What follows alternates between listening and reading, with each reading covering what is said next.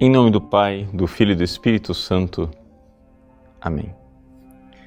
Meus queridos irmãos, o Evangelho de hoje é o famoso grito do Redentor, em que Jesus abre os braços e diz: Vinde a mim, todos vós, que estáis cansados. A gente pode imaginar imediatamente aquela imagem do Cristo Redentor na Baía da Guanabara com seus braços abertos.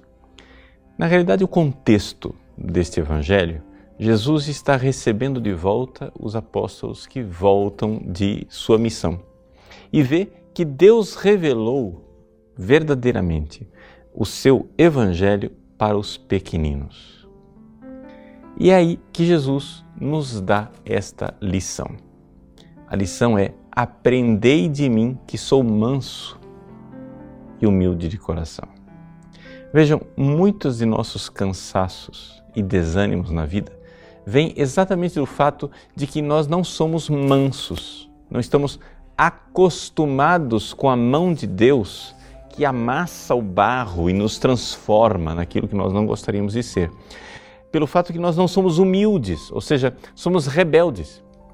Poderíamos aqui colocar a comparação com um cavalo é, que rebelde não cede, não é? Às rédeas, não cede à espora, não cede ao chicote do seu dono. Ele não é manso, ele não é humilde. E por isso ele se cansa. Se cansa naquela luta, aquela luta é, sem fim de querer impor a sua vontade. Jesus diz: venham, vocês estão cansados, venham e repousem no meu coração, vocês irão encontrar essa realidade que de quem não se cansa. Na mansidão e na humildade, nós encontramos a realização daquela profecia que está na primeira leitura de hoje, Isaías capítulo 40. Isaías diz assim: Os que esperam no Senhor renovam suas forças, criam asas como águia correm e não se afadigam, andam e nunca se cansam. Quem coloca em Deus a sua esperança, quem joga no coração de Jesus os seus fardos, os seus pesos, este terá asas de águia, esse vai voar. Não será mais esse é, cavalinho rebelde, oprimido, com rédeas, espora e chicote mas estará livre.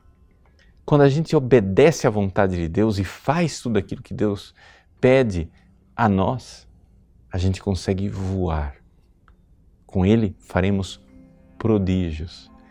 E aí que nós vemos é, uma das características mais claras dos santos. Quando a gente lê a vida dos santos, a gente fica se perguntando, mas como é que essas pessoas conseguiam realizar tanto? Né?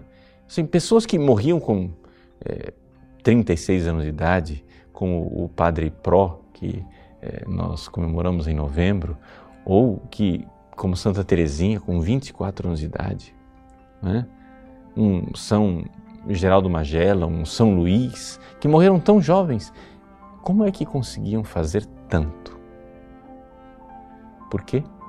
Porque colocavam no Senhor todos os fardos e viviam aliviados. Faziam prodígios, sim.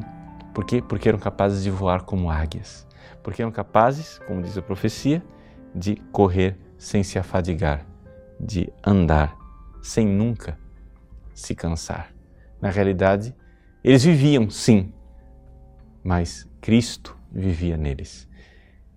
Para chegarmos lá, precisamos então aprender, colocar-nos na escola de Jesus na escola da mansidão.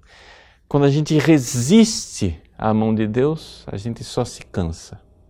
Quando a gente é revoltado e orgulhoso, altivo, né, e cheio de determinações egoístas, nós terminamos fazendo brigas desnecessárias. Mas a humildade, a humildade nos dará asas de águias. Então voaremos na direção do sol que é Deus. Deus abençoe você. Em nome do Pai, do Filho e do Espírito Santo. Amém.